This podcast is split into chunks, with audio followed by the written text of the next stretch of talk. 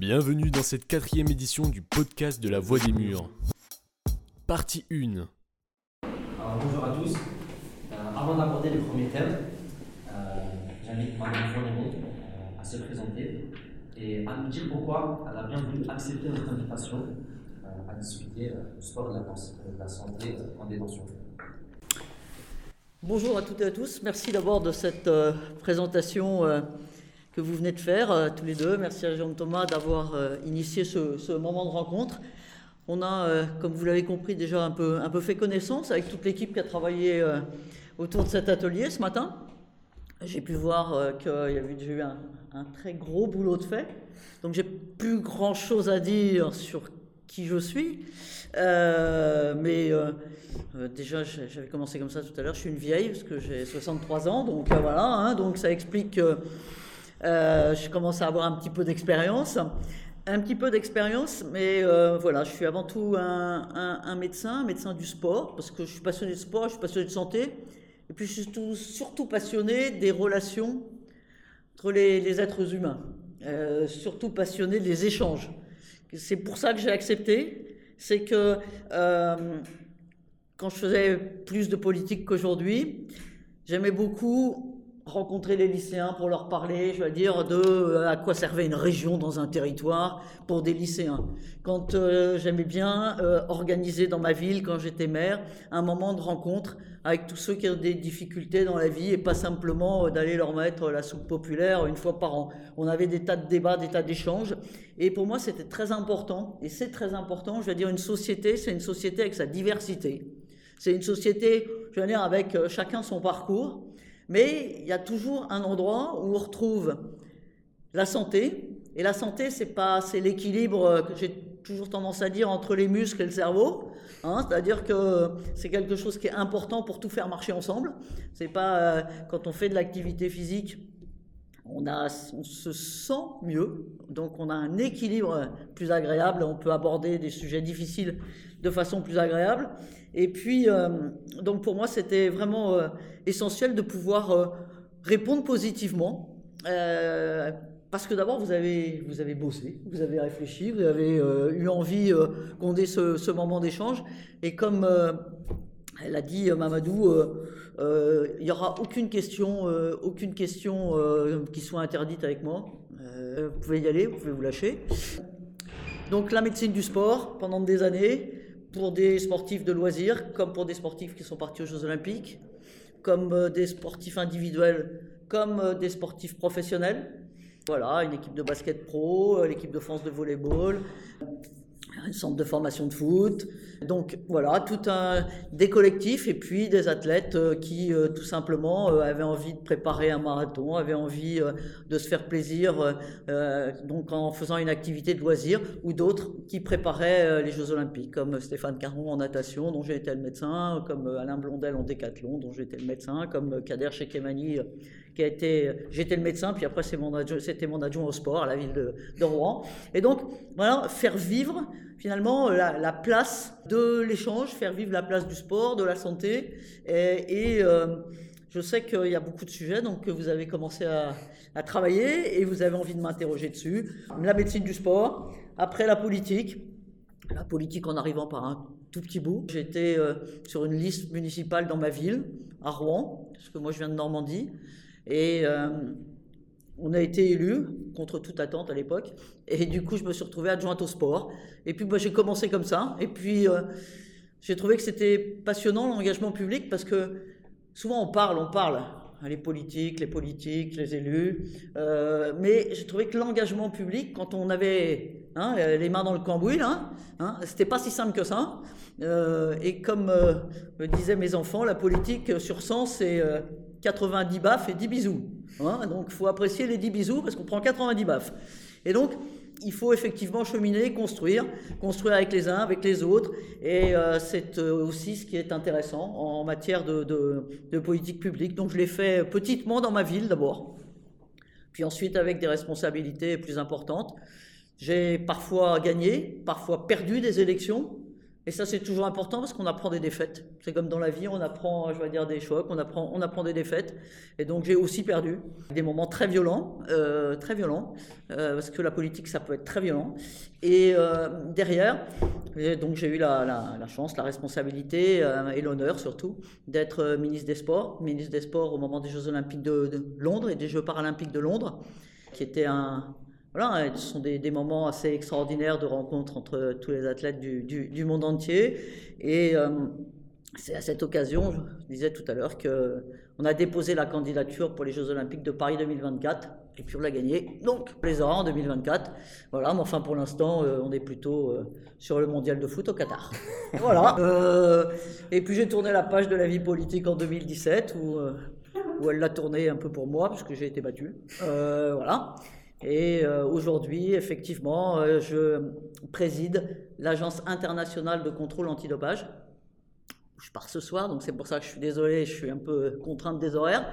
Euh, en fait, c'est une agence, on en parlera tout à l'heure, qui s'occupe des contrôles antidopage des compétitions internationales, donc des Jeux olympiques et des fédérations internationales. Voilà. Et donc, et tout ça, ça a quand même un lien entre le santé et le sport parce qu'on ne fait pas du sport de haut niveau pour se foutre en l'air la santé, et le sport, ça marche si on respecte les règles. Si on respecte l'arbitre, si on respecte les règles, on le sait, même quand il fait des erreurs, ça leur arrive, on les respecte, et, du coup, pour moi, faire du sport, c'est protéger sa santé. Et donc, quand il y en a qui font du sport, qui, qui se dopent, qui non seulement trichent, mais foutent en l'air leur santé, c'est une aberration pour le médecin que je suis. Donc euh, voilà, donc c'est pas possible. On fait du sport pour sa santé, on essaie de pas être blessé ou en tous les cas on vous remet sur le terrain le mieux possible.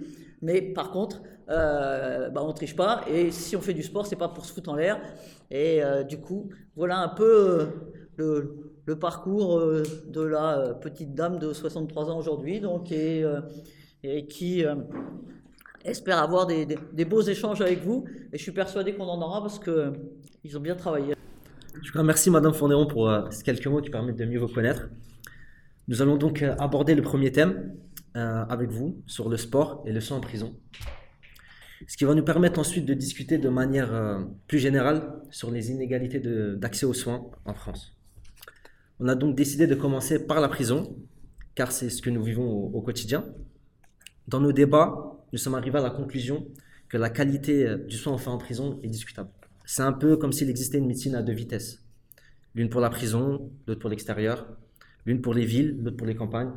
L'une pour les riches, l'autre pour les pauvres. Euh, plus globalement, la question qu'on s'est posée est comment faire pour que les citoyens, quels qu'ils soient, aient une prise en charge équitable. Et, et donc c'est en ayant en tête ce contexte que nous allons commencer par la première question. Et euh, je laisse Bolem la poser. Alors, Madame Fournéron, notre première question est très simple. Avez-vous connaissance sur la qualité des soins et de la médecine en prison? Oui, malheureusement, j'ai euh, connaissance de la qualité des, soins euh, en prison, dans les centres de détention, dans les maisons d'arrêt. Et euh, c'est pas à deux vitesses qu'aujourd'hui la médecine avance, mais c'est à beaucoup plus de vitesse. C'est-à-dire qu'on a effectivement une inégalité d'accès aux soins dans des centres dire effectivement de, privation de liberté, mais aussi dans les territoires euh, ruraux, à la campagne, comme vous avez dit, mais aussi parfois dans les villes, dans les quartiers périphériques de nos villes, où c'est difficile d'accéder à un médecin. C'est pas toujours, c'est pas toujours une inégalité comme on dit sociale, c'est-à-dire les pauvres ont moins accès. C'est pas toujours ça c'est qu'aujourd'hui, tout simplement, on n'a plus sur le territoire national une répartition des soignants qui soit satisfaisante. Et pendant des années, non seulement on a diminué le nombre de soignants, mais on n'a surtout absolument pas régulé la répartition des médecins sur les territoires. Et ça, ça fait que ben, quand il n'y en a pas beaucoup, où est-ce qu'on en met? Ben, On en met aux endroits où ça se voit le plus, où ça va, excusez-moi l'expression, le plus gueuler s'il n'y a pas de médecin. Des endroits où il y a des gens qui, veulent, qui vont s'exprimer plus fort que les autres. C'est rarement la prison, c'est rarement la santé mentale, c'est rarement les petites euh, campagnes. Et pourtant, parce que je ne veux pas être que pessimiste, et pourtant, on a quand même construit en France une vraie richesse collective qui est la sécurité sociale.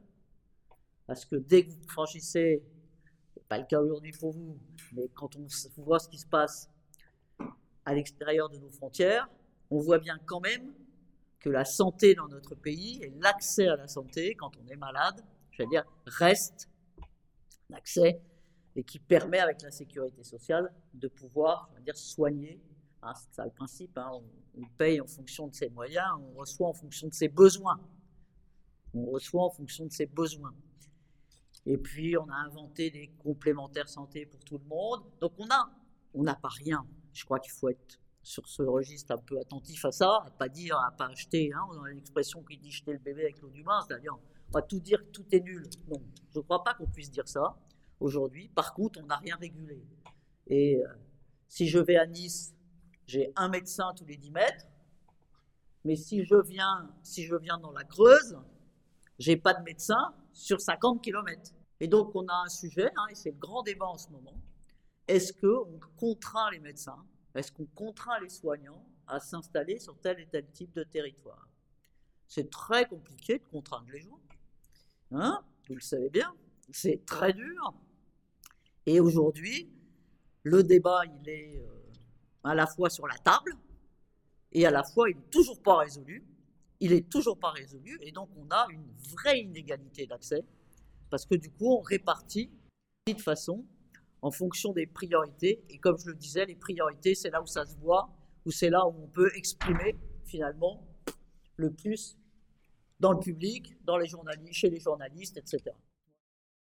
De notre point de vue, le soin en prison, le soin en prison n'est pas aussi bon que celui qu'un citoyen ordinaire aurait à l'extérieur. L'accès aux médecins spécialistes est compliqué. Les interventions d'urgence ne sont pas optimales. L'accès à des traitements et un suivi adapté n'est pas idéal. Pensez-vous en tant que médecin qu'on peut pratiquer une bonne médecine en prison? Non, on ne peut pas pratiquer une médecine à la hauteur de ce qu'on a aujourd'hui comme compétence et ce qu'on a aujourd'hui comme traitement. Ce qui ne veut pas dire, c'est un peu ce que je disais tout à l'heure, c'est-à-dire qu'il y a quand même un élément d'accès, il y a quand même un élément, je veux dire, de prise en charge qui existe. Mais, comme euh, moi, dans mon territoire, Normandie, c'est pas complètement, euh, je vais dire, paumé. Euh, bah, c'est un an pour avoir accès à un ophtalmologue ou avoir accès à un dermatologue. Donc, c'est pas simplement, je vais dire, un sujet en, prison. Par contre, on sait, comme je l'évoquais, que dès qu'il y a des arbitrages à faire, eh ben, les moyens sont souvent donnés, trop souvent donnés, aux endroits où finalement ça se voit et pas aux endroits où ça se voit pas. Et du coup, vous avez sur ce registre-là une vraie perte d'efficacité de la médecine pour pas avoir le traitement satisfaisant dans un temps normal, on attend, on peut attendre trop longtemps, ou le spécialiste y avoir accès effectivement dans un temps satisfaisant que réclame votre pathologie. Et euh, par contre, moi, j'ai l'impression de mon expérience que les accès, euh, la pathologie d'urgence, crise d'appendicite, euh, je veux dire, on, reste, on reste un citoyen. Et un citoyen, je veux dire, dans lequel euh, l'accès à la médecine est pour tous. Et ça, c'est essentiel. Donc, on l'a vu, en prison, l'accès aux soins semble dégradé. Mais finalement, cela ne touche pas que la prison. Vous en avez parlé avec différentes zones du territoire où la répartition des médecins fait que certaines zones sont un peu euh, mises de côté. Euh, est-ce que une de ces causes ne serait pas le numéro, clausus des, concours de médecine? Et euh, que pensez-vous de la répartition des, médecins aujourd'hui en France? Est-ce qu'il ne faudrait pas les obliger à aller dans, certaines, dans certains territoires tu as complètement raison. Le numerus clausus, hein, ben, donc on va rappeler ce que c'est, parce que vous, vous avez bien travaillé. Hein, mais euh, numerus clausus, c'est le nombre de personnes qui peuvent rentrer après la première année de médecine en deuxième année.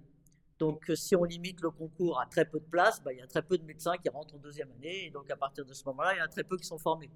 Et donc, pendant des années, le numerus clausus, hein, c'est bien, on dit la médecine super dure. Ouais, forcément, c'est super dur s'il y a très peu de places. Mais pendant des années, c'est resté avec un petit chiffre. Et puis là, maintenant, on s'aperçoit que, bah, comme il manque de médecins partout, il bah, faut reformer. Hein, euh, mais de la même façon, hein, les écoles d'infirmières, infirmiers et tout, il n'y a pas assez de place. Alors, les médecins, aujourd'hui, ils ne sont pas assez nombreux, ils sont mal répartis, comme j'ai évoqué.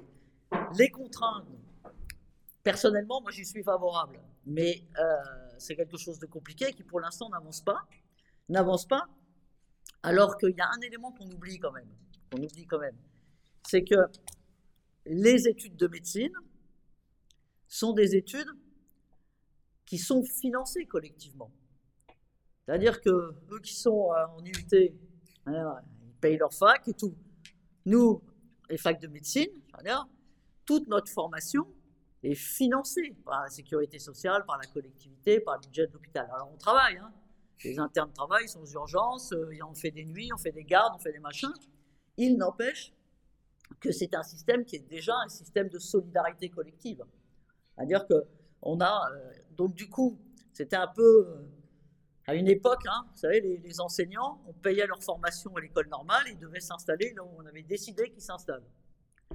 Ben, les médecins, si on paye leur formation, à un moment donné, il faut essayer de pouvoir mieux les répartir.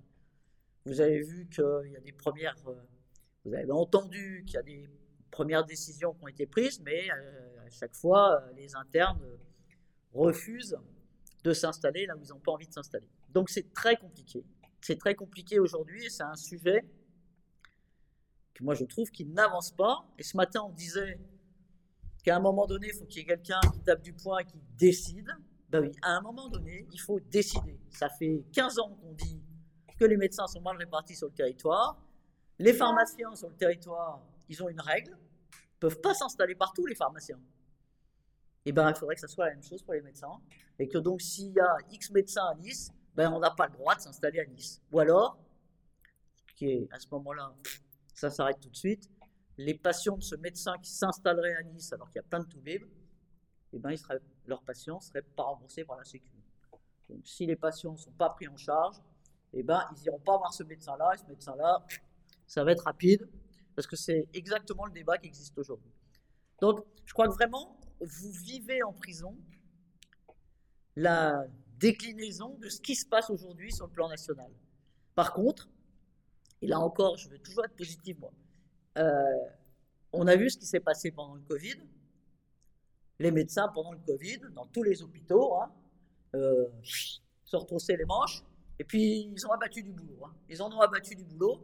Ils ont dit, je m'excuse pour l'administration, l'administration de côté, on en a ras-le-bol. Nous, on sait soigner les gens, alors arrêtez de nous embêter avec l'administration, nous, nous on, fera. Et là, on a su faire, on a su faire. Parce que je peux vous assurer qu'ils ont été au rendez-vous, les toubibs, un peu partout là.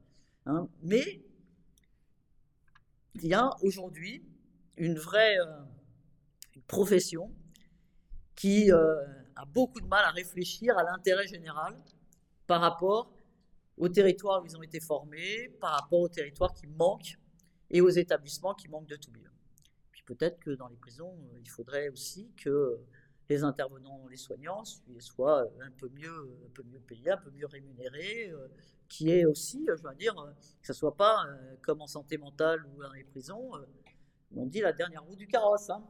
Donc, il faut être là-dessus. Il y a aujourd'hui des décisions très importantes à prendre parce qu'il y a une perte de chance pour certains.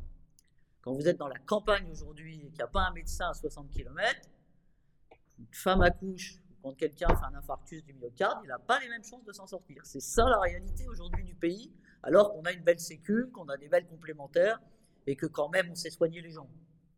Euh, au-delà, euh, pensez-vous que ce soit une bonne idée de faire appel à des médecins étrangers?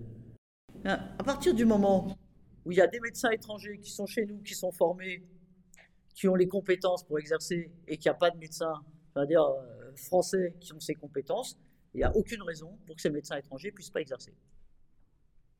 Évidemment, il faut les compétences. Voilà. Enfin, euh, il y, en a, des territoires qui sont contents de voir arriver des médecins étrangers parce qu'ils n'ont plus de. Hein. Les hôpitaux obtiennent leur budget s'ils multiplient les actes médicaux. C'est euh, le système de tarification à l'activité. Cela, pousse, cela pousse à faire de la rentabilité en traitant le plus de patients possible en le moins de temps possible. Trouvez-vous que ce système soit bon pour une médecine de qualité et pour de bonnes prises en charge? Est-ce que les patients ne deviennent pas une marchandise euh, alors que c'est eux-mêmes qui payent ce service, qui est un service public? Alors, je vois que euh, là, vous êtes allé jusqu'à ce qu'on appelle la T2A, la tarification à l'activité. Alors, c'est quoi? C'est qu'aujourd'hui, avant les hôpitaux, ils avaient, on leur donnait un budget annuel. On disait, bah voilà, cette année, vous allez avoir un budget je sais pas, 5 millions pour toute l'année pour vous débrouiller, payer vos personnels, euh, etc., vos médicaments, vos radios, tout. Et depuis 2015, on est passé à une tarification à l'activité. Ça veut dire quoi? Ça veut dire qu'une appendicite, je dis n'importe quoi comme chiffre, c'est 100 euros. Ça veut dire qu'un infarctus du myocarde, c'est 1000 euros. Ça veut dire que. Et donc, chaque acte a tarif à l'activité. Donc, chaque acte est tarifé. Et donc, les hôpitaux, au fur et à mesure qu'ils font euh, X appendicites, ils vont récupérer euh, X fois 50 euros, etc., etc. Sauf que, comme tu le dis moi, très justement, ce qui se passe, c'est que vous avez des hôpitaux qui se sont spécialisés, c'est plutôt les cliniques privées que les hôpitaux publics. Parce que le principe de l'hôpital public, je le rappelle, c'est quand même essentiel, on accueille tout le monde, quelle que soit sa condition sociale, quelle que soit sa situation, l'hôpital public chez nous, il accueille tout le monde. Ça, c'est essentiel. Mais vous avez des cliniques privées, donc, qui, elles, on se dire, bon, bah, très bien, moi, ce qui paye le mieux, là, c'est la cataracte de l'œil chez les anciens. Piou Et bon, ils vont faire 80% de cataracte de l'œil chez les anciens. Comme ça, plouf, ça fait plein de sous. Ça fait plein de sous. Donc, aujourd'hui, il y a un gros débat, là encore. Vous avez dû lire ça pour me poser cette question sur est-ce qu'il faut faire évoluer la tarification à l'activité. Ça va évoluer dès 2023, petitement, mais tout le monde est bien d'accord pour dire que c'est un système qui est très pervers. Parce qu'en plus, en réalité, quand l'État a plus de sous, ou quand il n'y a plus de sous pour le budget de la santé, bah, l'appendicite, au lieu d'être à 50 euros, elle passe à 45. Donc, comme ça, il n'y a, rien de plus simple pour diminuer ce qu'on va donner à l'hôpital. Donc, on a un gros sujet de financement de l'hôpital public. Alors, vous ajoutez à cette tarif à l'activité les missions de recherche de l'hôpital. N'oubliez jamais ça. Dans toutes ces spécialités, dans tout, dans tout, mais voilà, à la fac, euh, mon voisin qui a fait de la recherche, etc. On a besoin de continuer à chercher. C'est indispensable. C'était le Téléthon, vous y avez participé. On a besoin de continuer à chercher. Et donc, on ajoute à l'hôpital une mission de recherche, puis on ajoute à l'hôpital une mission de formation. De formation. C'est pas dans les cliniques privées qu'ils vont se former les jeunes. Hein c'est les infirmières, les aides-soignantes, euh, les médecins. Ils ne vont pas se former là où on les forme. Une fois qu'ils sont diplômés, ils vont où ils veulent. Mais où, est-ce qu'on les forme? On les forme dans les établissements publics, on les forme à l'hôpital public. Et ça, c'est une mission qui n'est pas, euh, ben, pas dans la T2A, justement. Et quand vous avez euh, médecin qui forme l'interne, qui forme l'externe, qui forme l'infirmière, ben, c'est pas, c'est pas dans le porte-monnaie, ça. Hein, c'est ce qu'il fait en plus, en plus de son activité. Donc c'est pour ça qu'il est indispensable que euh, l'hôpital public et son budget évoluent et qu'il aille au-delà de la tarification à l'activité. Alors autour de nous en prison, on voit beaucoup de gens qui sont en difficulté psychiatrique. Parfois, on a l'impression que, la psychiatrie sert autant aux soins qu'à la sécurité. Cela nous a fait penser à une question. Est-ce que le soin passe forcément, selon vous, par la chimie? Ah, Moi, je ne vais pas répondre ça, c'est pas possible. Parce que, est-ce que, on parlera sûrement tout à l'heure, mais euh, pour euh, avoir porté euh, dans la loi santé le fait que l'activité physique était un élément du parcours de soins, était un élément thérapeutique, donc c'est pas toujours la chimie. La preuve, Hein, je prends cet exemple, on en prendra peut-être d'autres, mais je prends cet exemple qu'on a pris ce matin ensemble. euh, le cancer du sein de la femme, qui est encore le plus fréquent, malheureusement encore le plus meurtrier. Quand il y a de l'activité physique à côté de la chimiothérapie, de la radiothérapie, de toutes ces interventions lourdes, il y a 40% de récidives en moins. 40% de récidives en moins. C'est colossal. Et donc, c'est un traitement d'activité physique. C'est pas juste. C'est pas juste. Je veux dire s'amuser à faire quelques mouvements. Hein, c'est, je veux dire, quand on a. Parce que, avec l'activité physique, on le sait, on joue sur la tension artérielle, on joue sur euh, la digestion, on joue sur le taux de sucre dans le sang, on joue sur la force musculaire, on joue sur les articulations qui bougent. Tous nos anciens là, qui chutent beaucoup, hein, il, y a, 2 millions de chutes par an en France et 130 000 personnes qui sont hospitalisées. 2 millions 130 000 personnes. Et ces, chutes, elles sont, je vais dire, favorisées chez les personnes plus âgées, bah, parce que justement, on n'a pas entretenu un minimum d'activité physique, aller chercher son chien, aller chercher son pain, euh, promener son chien, euh, etc. Moi, je dis toujours chez les anciens, quand ils sont trop sédentaires, je dis bah, je ne vais pas vous faire d'ordonnance, allez à la SPA, allez chercher un chien. Vous le sortirez le matin, le soir au moins, vous ferez de l'activité physique. Et vous ne serez pas tout seul dans votre maison. Non, mais ça a l'air de rien. Mais c'est des gens qui, du coup, vont sortir avec le chien, vont en plus discuter en bas d'immeuble avec d'autres, et vont garder une vie sociale. C'est important quand on vieillit. Hein, c'est important quand on vieillit. Et ça, c'est pas de la chimie. Hein. Ça coûte pas cher un petit chien à SPA. Hein. C'est pas de la chimie. L'activité physique. Donc, tout ne passe pas par la chimie. Après, évidemment, il y a, il y a des besoins. Il y a des besoins aussi, dire, de, de, traitement médicamenteux. Et puis, euh, sur des pathologies.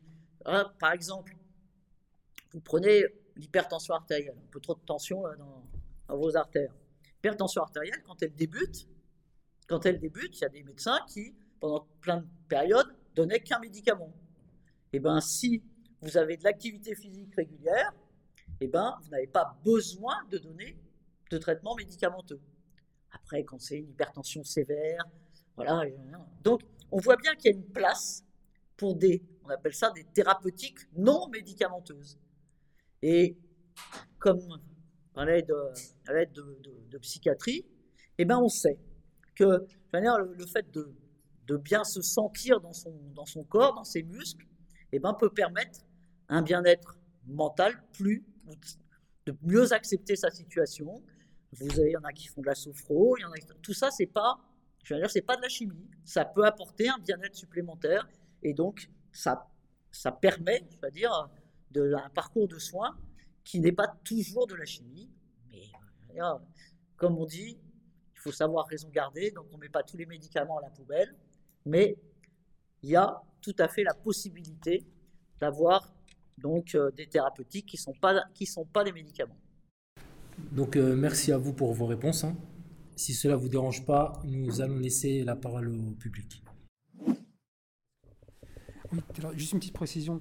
Parce que tout à l'heure, euh, je pense que vous avez parlé sur l'ensemble du territoire national, mais la question était beaucoup plus précise sur les soins en détention.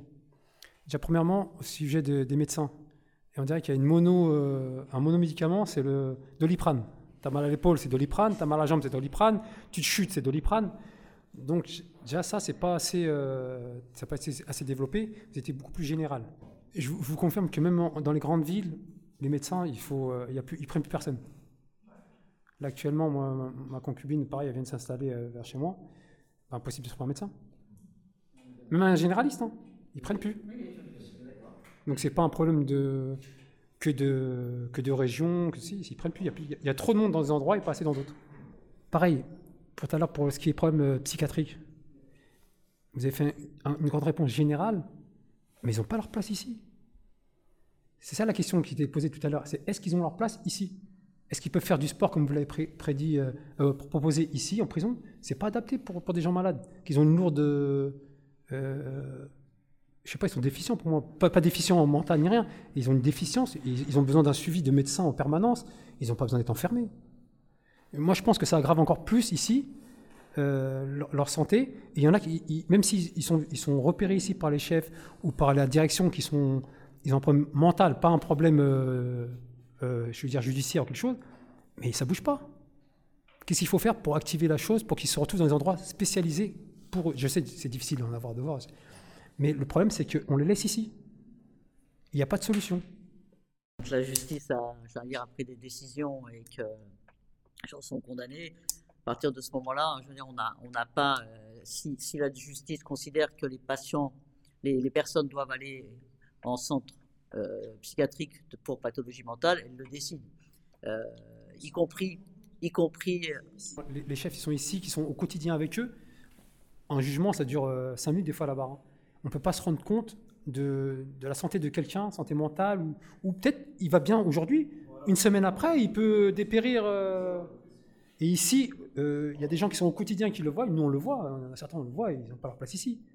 les chefs ils le voient, le médical le voit, mais les gens sont toujours là. La situation, effectivement, je veux dire, euh, le centre de détention fait que l'absence, l'absence, effectivement, pour certains, je veux dire, de possibilités d'être enfermés aggrave des pathologies sous-jacentes qui finalement était euh, un peu latente, qu'on voyait pas bien, qui n'était pas détectée, qui n'était pas détectée au moment euh, d'éventuel jugement et qui du coup, du fait de cette situation, c'est-à-dire du centre de détention, peuvent libérer effectivement des pathologies qui étaient, euh, qui étaient, qui étaient lourdes, ouais, bien sûr. Et, du coup, la prise en charge, la prise en charge, euh, ici, c'est pas une prise en charge de la maladie mentale, c'est clair. On est plus dans les pathologies organiques on a mal quelque part, euh, en urgence il se passe quelque chose, mais euh, le, mal-être mental et tout est un accompagnement qui, ici, est pris en charge par l'ensemble de ce qui est proposé au quotidien, l'activité culturelle, les échanges comme on a aujourd'hui, etc., de permettre de manière d'avoir euh, une ouverture extérieure qui soit le meilleur possible, insertion professionnelle, etc. Mais la, en ce qui concerne l'approche purement maladie mentale, elle n'est pas présente dans les centres de détention, vous avez complètement raison. Et si elle n'est pas présente au début du jugement, elle n'est pas présente à l'arrivée. En tout cas, merci euh, au public pour ces interventions qui, ont été très intéressantes. Euh, on va rester dans le domaine de la justice pour le second thème, où l'on va aborder la question des médecins experts euh, qui interviennent dans la justice et plus, plus largement dans, dans, les débats publics. C'est donc Boilem qui va présenter ce nouveau thème. Dès maintenant, Retrouvez la suite de La Voix des Murs en compagnie de Valérie Fournéron sur notre site lavoixdesmurs.fr.